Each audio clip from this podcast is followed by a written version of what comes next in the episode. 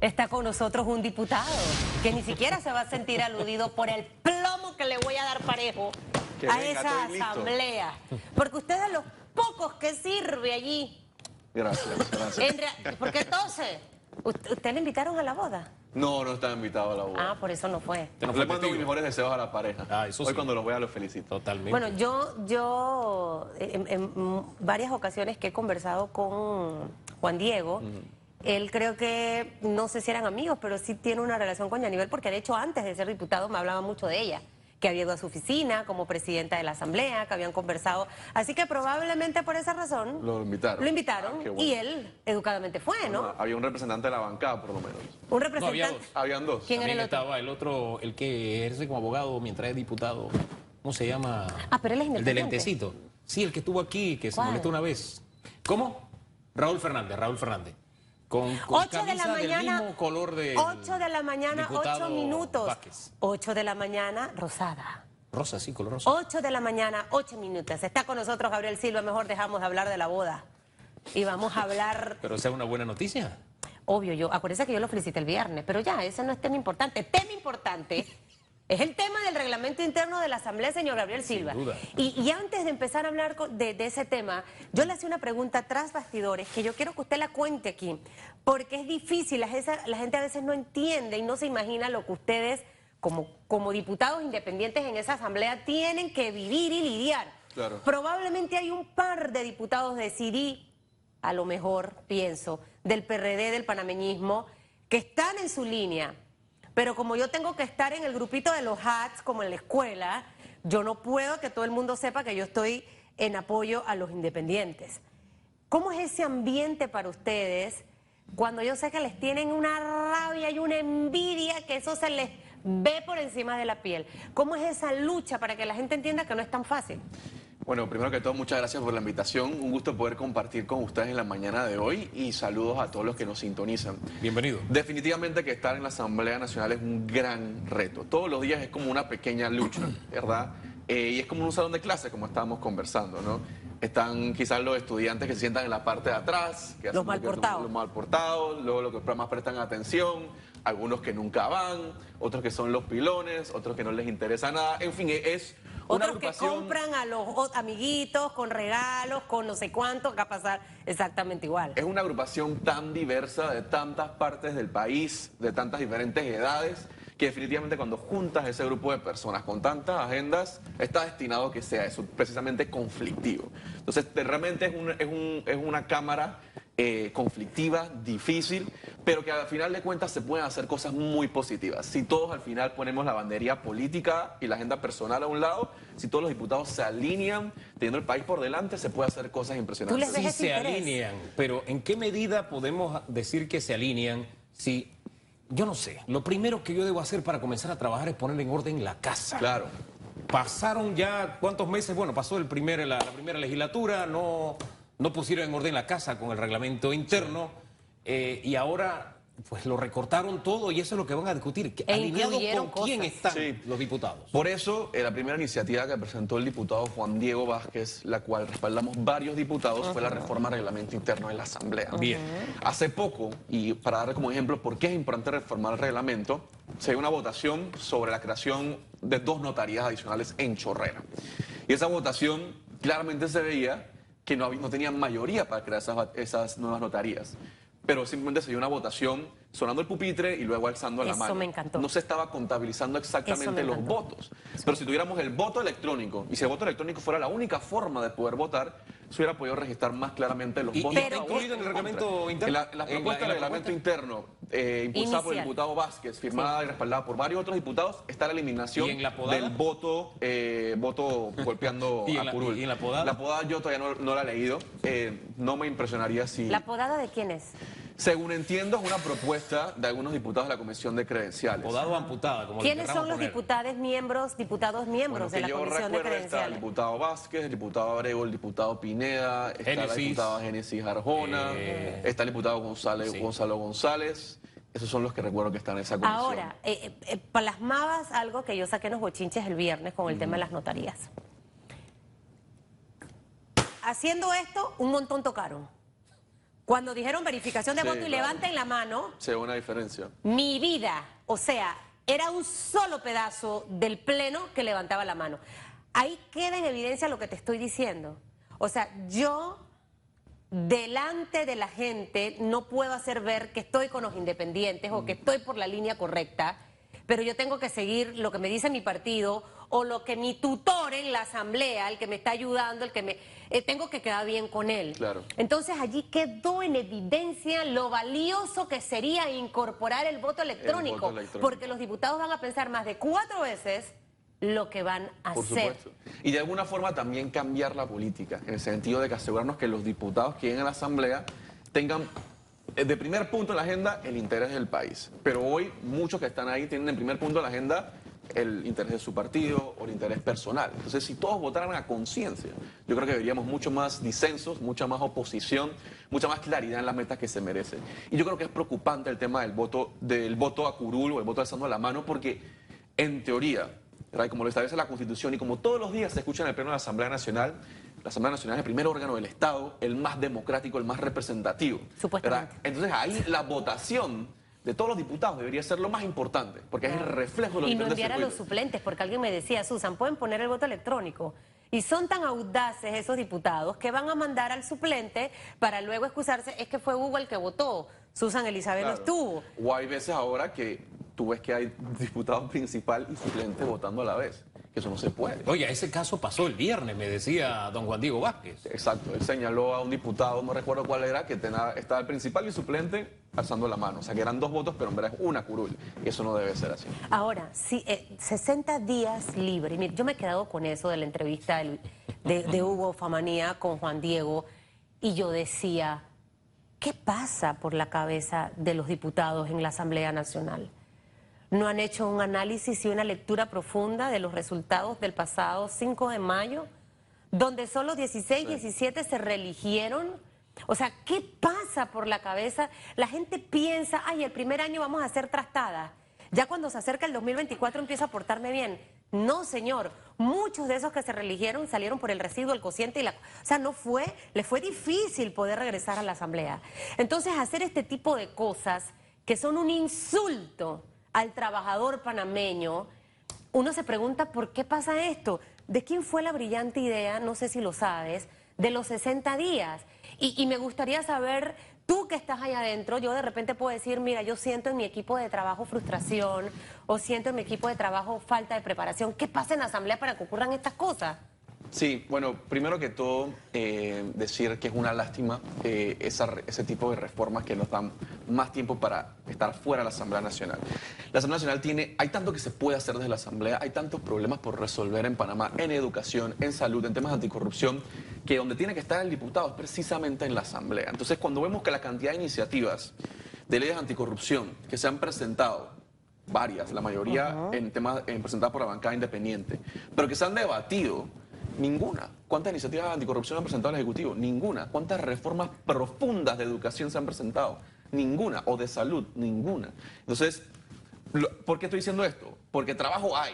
Trabajo hay y hay que hacer políticas públicas y hay que hacer las leyes. Entonces hay que estar en la asamblea. Entonces yo no me aguanto o no creo en esa excusa de que hay que estar afuera de la asamblea eh, 60 días o 120 días porque hay trabajo en la Asamblea Nacional. Quizás algunos diputados, respondiendo a tu pregunta de por qué, por qué actúan así, yo creo que algunos, eh, y esto quizás es un análisis más teórico de ciencia política, es precisamente porque llegaron con el clientelismo, por regalando cosas, eh, ellos sienten que eso es lo que importa, lo que importa a la ciudadanía. Que no le importa a la ciudadanía si ellos están en la asamblea, que no le importa a la ciudadanía si hacen leyes, que no le importa a su pueblo si están presentes o no, si están ausentes, si llegan tarde, que en verdad como ellos llegaron regalando cosas, eso es lo que es importante. Lo cual es una concepción errónea y en verdad está siendo bastante egoísta porque no te preocupa sacar esa ciudadanía de La dependencia del diputado, A del mí lo representante, que- del alcalde o del presidente. A mí lo que me resulta un poco incómodo de escuchar últimamente en la Asamblea es que noto que con frecuencia, como no hay argumento de parte de algunos diputados, y mire, la crítica va porque al final son productos del sistema, probablemente pues la, la- la calidad de nuestra educación, eh, hay que entenderlo. Lo único que tienen es el ataque, sea a quienes no están de acuerdo con él en, en el Parlamento o a quienes fuera de la Asamblea dicen algo que a ellos no les gusta. O sea, el ataque personal en vez de la argumentación. Eso me resulta incómodo de un lugar que debe ser eso, la, la, la, no sé, como el espejo de lo que somos nosotros en el diálogo, en el parlamentar, en, el argumentar. Eso me, me, incomoda, me duele de nuestra asamblea. Sí, a mí también, y le explico por qué. Dos razones. Primero, es porque ese tiempo que algunos diputados utilizan para atracarse entre ellos o atacar a ciudadanos que no son diputados, es tiempo que se está perdiendo discutiendo las leyes que son necesarias. Leyes de educación, leyes de pobreza, leyes de salud. Es tiempo que se está invirtiendo incorrectamente. Al final recuérdense que nosotros, bueno, los ciudadanos, pagan los, salarios de los diputados. Entonces le estás pagando realmente el salario a un diputado para que vayas a atacar a un ciudadano atacar a otro diputado. O no fiscalizan lo que están haciendo las instituciones. o sea, en, realidad, más allá de todo esto, yo necesito garantizarle a la gente que tenga atención de salud, que tenga buena educación. O sea, este lugar donde se dio eh, tristemente por la sexta en el área de la comarca, la ministra aquí decía que no hay puesto de salud, mm. una escuela que sola, una escuela pequeña. ¿Cómo es que los diputados de esa área en el periodo de incidencia, desde el año pasado no empezaron a hablar de esta situación. O sea, usted quiere involucrarse con la comunidad. Usted puede encontrar la forma de hacerlo, pero yo siento que en realidad no les importa, Gabriel. Más allá, es que cuando a mí no me importa algo, me vale tres pepinos lo que digan o lo que opinen. Entonces, siento que hay un poco importa en la Asamblea cuando vemos que el país entero está sumado a una campaña de ser más efectivo con el uso de los recursos yo veo que allá, que el puente modificado, que la nueva cafetería, que los nuevos carros. O sea, entonces yo digo, ¿de verdad a la Asamblea Nacional le interesa el país? O sea, ¿qué ocurre? E, e, ese, ese desconecte. Hay diputados de, de años de estar en esa Asamblea que ahora sí conmigo quedaron enterrados. Porque cuando los escucho yo digo, Dios, ¿cómo ese ser está en esa asamblea? O sea, no les importa. Para mí como panameña, más allá como periodista, es lo que yo percibo de la mayoría de los diputados y muchos de los nuevos se han contagiado de ese corrupto virus que hay en la Asamblea Nacional. Corrupto virus. Ajá, bien. No es que no conocía el, virus, no sabía que lo habían bautizado ya. Yo lo bauticé, lo acabo de bautizar. Sí, y estoy de acuerdo contigo. Y cuando vemos las estadísticas de las tardanzas, a mí me citan a una reunión de comisión y em, tiene que empezar a las 10 de la mañana y empieza a las 11 y media, 12, 1 de la tarde. Si es que empieza, te hace entender realmente que poco les importa a muchos diputados. No diría que a todos, definitivamente que hay unos diputados que todos los días tratan de hacer la diferencia, actúan con coraje, proponen proyectos de ley importantes, pero hay unos que realmente no le importa, o por lo menos piensan que a su, lo que he escuchado muchas veces es que piensan que a su pueblo, a su gente, no les interesa la labor legislativa, lo cual yo creo que es incorrecto. Yo creo no se debe pensar así. Yo creo que hay un error eh, en ese aspecto porque, fíjese, Susan hablaba de la situación del terror. Y yo creo que esa es la mejor imagen del producto del clientelismo y de la mm. politiquería. Si tuviéramos diputados que desarrollaran iniciativas de desarrollo para esas comunidades, o sea, presentaran proyectos de ley eh, que propugnaran de alguna forma de ayudar a esta gente de salir de la situación, y no me refiero solamente de las comarcas, de todo el país, tendríamos otra calidad de sociedad. Pero el gran problema es que están ocupados en la partidita, en el nombramiento, y eso les lleva demasiado tiempo. muy preocupados en la reelección. Y muy, exactamente, preocupados. A, esta altura. ¿Qué debe ser eliminado?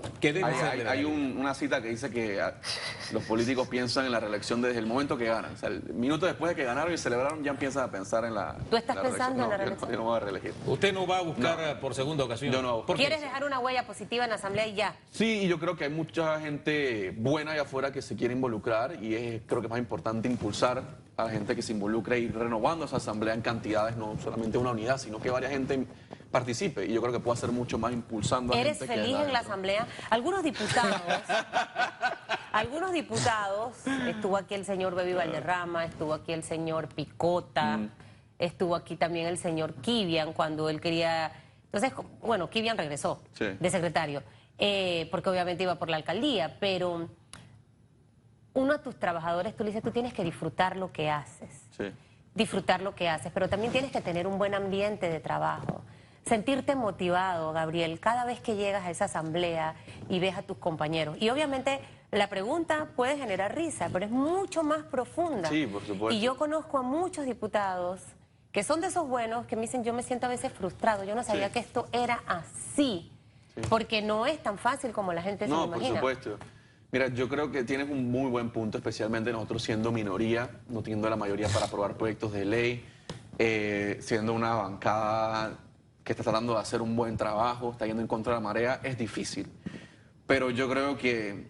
Y, y han habido días muy complicados, han habido días donde yo estoy preguntándome, yo realmente lo que quiero hacer es un cambio desde aquí, es tan difícil y tan tanto tiempo toma hacer un cambio desde la Asamblea. Sin embargo, eh, yo creo que también hay que verlo de una forma más amplia, ¿no? Entonces, cuando la gente me dice, hey, eh, Sigue. me motivan lo que están haciendo, sigan la lucha, son vivos en la Asamblea, me siento representado, a pesar de que no tengamos la cantidad de proyectos de ley que quisiéramos, pero sé que hay gente allá afuera que está teniendo esperanza, que confía en nosotros y que quiere que sigamos haciendo la lucha. Les hablan, que, el resto de los diputados les hablan, los saludan. Sí, claro. Sí, pero claro. hipócritamente o sinceramente. Y después cuando te das la espalda, empiezan, dije, encuéntrale algo. Tú sabes que yo sé Sí, que a todos les están buscando cosas. No, de verdad. Yo se lo dije a Juan Diego. Bueno, y to- Tienen que cuidarse porque ahí hay gente perversa y maligna. Entonces no te puedo destruir por tu capacidad. Yo me voy a ir por O tu parte personal. y por ahí te Sí. voy a atacar. Y con eso al final tienen que tener mucho cuidado. Yo quiero hacer un comentario de algo que cuando escuchaba al diputado Leandro Ávila molesto porque el señor Brose asumo que era él, ¿no? Eh, que se tenía que ir. Mire, yo le voy a decir una cosa. Yo en una reunión más de una hora no puedo estar. A mí me va entrando la desesperación. Y cuando la reunión, aquí en Metún y lo saben todos mis jefes, empiezan, me dicen la maestra y que soy regañona. Digo, enfoque, vamos, falta esto, esto. Yo no puedo perder mi tiempo.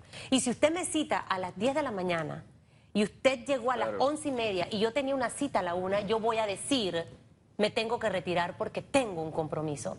Entonces yo creo que si llegan a tiempo los diputados a la asamblea, todo va a fluir. Y no va a estar el señor Brose o whatever, porque él sí tiene una agenda Claro. y la tiene que cumplir. Entonces es una falta de respeto. En una ocasión a nosotros nos llevaron a la asamblea para la discusión del código electoral Mm. a las 10 de la mañana. Eran las 12 y media y eso no arrancaba.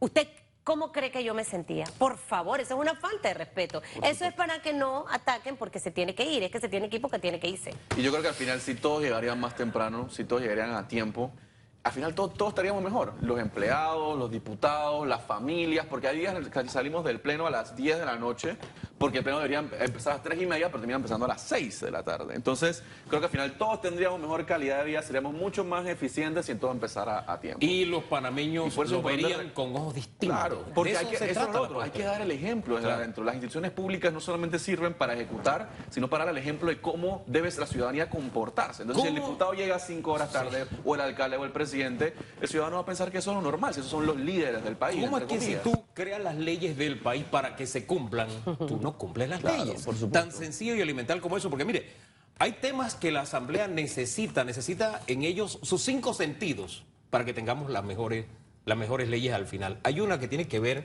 con las células madre, por ejemplo. Eso necesita mucha asesoría. ha- Hay mucho de ciencia de por medio, hay temor en ciertos grupos, hay otros que ven una esperanza de calidad de vida, en fin, pero para que todo eso lo podamos unir y crear una, tener una buena ley necesitamos no los diputados que estén pensando en la planilla, que estén pensando en sus mm, 60 días libres, etcétera, sino ocupados en el trabajo para el cual los contratamos, que es hacer leyes. ¿No crees? Por supuesto, y para eso tienen que estar los equipos de trabajo, para asesorar, no para hacer campaña, organizar ligas, para eso Andan tienen- haciendo campaña en el 2020. No, pero tú sabes Ah. cómo a veces unos diputados algunos representantes utilizan sus equipos para cosas que no tienen que ver con la labor legislativa. Entonces, para eso están los equipos de trabajo. Y al final yo creo que lo que hay que entender es que se puede hacer muchísimo, hay muchísimo pendiente en la Asamblea Nacional. Sí. Eh, nuevamente, reformas profundas en educación, reformas profundas en salud, reformas, reformas profundas en temas de institucionalidad y transparencia. Ese tipo de proyectos no se están discutiendo aún en la Asamblea Nacional. Entonces, cuando yo escucho a un diputado decir, no, es que a la comunidad no le interesa, o yo me voy a la comunidad y no, y no regreso y no importa si me ausento, es, yo pienso que es bastante egoísta, porque al final nuevamente estás tratando de crear una dependencia con tus ciudadanos de solamente el clientelismo, pero no ves más allá cómo ayudar a esa ¿Usted ganó persona con que no dependa de- clientelismo? No, yo no regalé ni nada, absolutamente Nada regaló. No. O sea que usted es el, el vivo ejemplo de que sí se puede, hay que sacar a Y la no gente de la yo, educación, ¿no? sino Edison del 88, Juan Diego Vázquez, que fue el diputado más votado de toda la República, él tampoco hizo ningún tipo de clientelismo en su campaña. Entonces, la gente muchas veces necesita esos productos, ese jamón, esa, esa comida, pero lo que necesitan es más, más que eso, es que le den un trabajo, que consigan un trabajo. Leyes que le aseguren ese jamón el día que quieran, no solamente en Navidad. Pero ese tipo de leyes no se están discutiendo. Son las 8.27 minutos y el tiempo se nos está acabando. Está el camarón legislativo que metieron recientemente.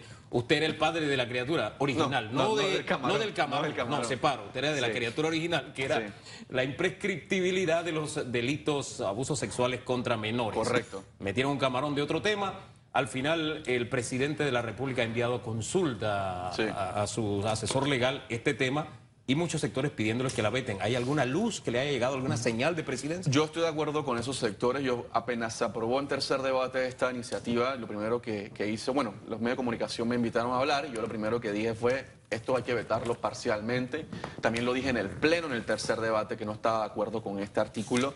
Eh, y sí, en efecto, yo le, reitero y le solicito al presidente de la República que vete parcialmente ese artículo. El proyecto es bueno, el proyecto busca hacer lucha a los delitos eh, de abuso sexual en contra de los menores y es importante que tengamos esa iniciativa. Sin embargo, lo que se agregó al final, esa última modificación al artículo 65, no es necesaria. Nos va a crear más mal que bien. Entonces, ¿Hay alguna comunicación con el. Ejecutivo Yo mandé un mensaje eh, al doctor Harley Mitchell, que es asesor carta. de la presidencia, no, un, un- un chat. Un chat. Pidiéndole que por favor lo vetaran parcialmente. contestó? No me ha contestado. Pero lo vio, tiene los dos ganchitos. no sé, porque yo no tengo activada esa función. Su mensaje ha sido exitosamente Pero, ojalá, pero no sé. mire, yo creo que o sea, lo he pedido yo, lo han pedido otros Claro. diputados y lo ha pedido la ciudadanía. Así que tiene un Y él es un buen estilo abogado y una, y una manera entonces- muy de él de serlo. Mire, Arquesio Arias manejo información de que sí y lo estaba tratando de buscar en el periódico. Hay una segunda denuncia que fue admitida en la Corte Suprema de Justicia. ¿Ok? Este fin de semana una madre se entera que su hijo está descuartizado en bolsas, un menor de 14 años.